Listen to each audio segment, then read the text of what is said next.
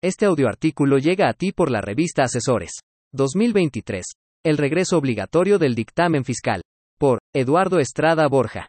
Empieza 2023, pero para efectos fiscales empiezan las obligaciones de mayor peso. En febrero las diferentes declaraciones informativas, en marzo la declaración anual de personas morales, y a partir de este próximo 2023, el dictamen fiscal se presentará a más tardar el 15 de mayo, situación que no se pondrá fácil a ninguno de los colegas auditores. Pero antes de alarmar a todos, vamos por pasos. Recordemos que, en 2021, se modificó el Código Fiscal de la Federación para 2022 y una de las mayores modificaciones sufridas fue justamente el dictamen, los supuestos que obligan a presentarlo y sobre todo la fecha de presentación del mismo. El cambio al artículo 32A del Código Fiscal de la Federación es que, a partir de 2022, ya se obliga a elaborar un dictamen a ciertos contribuyentes. Pero ¿quiénes están obligados a dictaminar lo acontecido en 2022? La respuesta es simple. 1. Las personas morales que tributen en términos del título I de la ley del impuesto sobre la renta, que en el ejercicio fiscal inmediato anterior, para este momento 2022, hayan manifestado en su declaración anual ingresos acumulables iguales o superiores a 1.650.490.600 pesos. 2. También aquellas personas morales que al cierre del ejercicio inmediato anterior tengan acciones colocadas entre el gran público inversionista, es decir, en la bolsa de valores. Esto naturalmente es una obligación para empresas de gran tamaño pertenecientes a grupos multinacionales, y una gran oportunidad de negocios para las firmas de auditores. No obstante lo anterior, debemos recordar que el artículo 32A del referido Código Fiscal de la Federación también establece la posibilidad de dictaminar a los siguientes contribuyentes. 1. Aquellos que en el ejercicio inmediato anterior hayan obtenido ingresos acumulables superiores a 140.315.940 pesos. 2. Aquellos contribuyentes cuyo valor de su activo sea superior a 110.849.600 pesos. 3. Aquellos contribuyentes que durante el ejercicio hayan tenido por lo menos 300 de sus trabajadores en cada uno de los meses del ejercicio inmediato anterior. Por lo tanto, para manifestar la voluntad de elaborar un dictamen de estados financieros, los contribuyentes tendrán que plasmar en la declaración anual del ejercicio, en la casilla correspondiente, su elección. Ahora bien, el otro gran cambio relevante es la fecha de la presentación del dictamen fiscal, puesto que hasta el ejercicio 2021, que se presentó en el 2022, la fecha límite para enviar el dictamen era el 15 de julio. Sin embargo, para lo que transcurra en 2022 y que se plasme en el dictamen fiscal a presentarse en 2023, la fecha límite de presentación es el 15 de mayo. Situación que, además de recortar significativamente los tiempos de preparación del dictamen, pone a prueba a los auditores y a los contadores de las empresas, puesto que tienen que preparar y alinear sus procesos desde ya mismo. Otras consideraciones ¿qué pasa si no presentó el dictamen? Como en todos los aspectos fiscales, es necesario tomar en consideración que cuando los contribuyentes tienen la obligación de enviar una declaración, presentar cierto informe, etc., las disposiciones fiscales vigentes establecen que el incumplimiento de las obligaciones representa una infracción, y que ésta potencialmente, se puede convertir en una multa.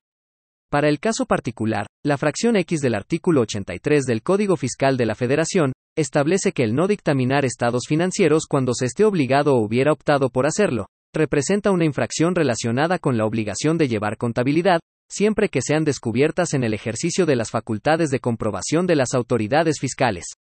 Considerando que toda infracción tiene vinculada una multa, para el caso específico, la fracción X del artículo 84 del Código Fiscal de la Federación, establece que la multa por el incumplimiento de esta obligación oscilará entre 15.410 pesos y 154.050 pesos. La multa a que se hace referencia, personalmente, no es lo que más me preocuparía, puesto que el no cumplir con la presentación del dictamen, pudiera ser visto por las autoridades fiscales como una alerta, toda vez que esto pudiera interpretarse como no querer compartir información, en principio con los auditores y posteriormente con las autoridades.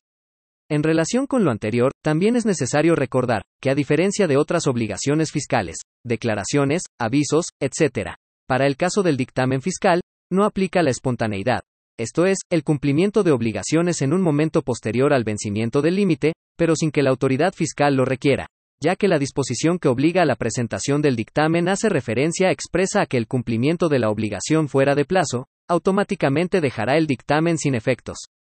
¿Quién puede dictaminar? Como es del conocimiento de todos, un dictamen se hace por un contador público, sin embargo, para que éste tenga validez para efectos fiscales, el profesionista debe cumplir con ciertos requisitos para obtener el reconocimiento por parte del Servicio de Administración Tributaria.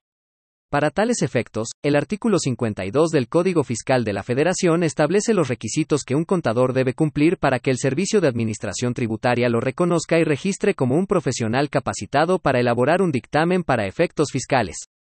Dentro de los requisitos para contar con un registro para dictaminar para efectos fiscales, destacando los siguientes.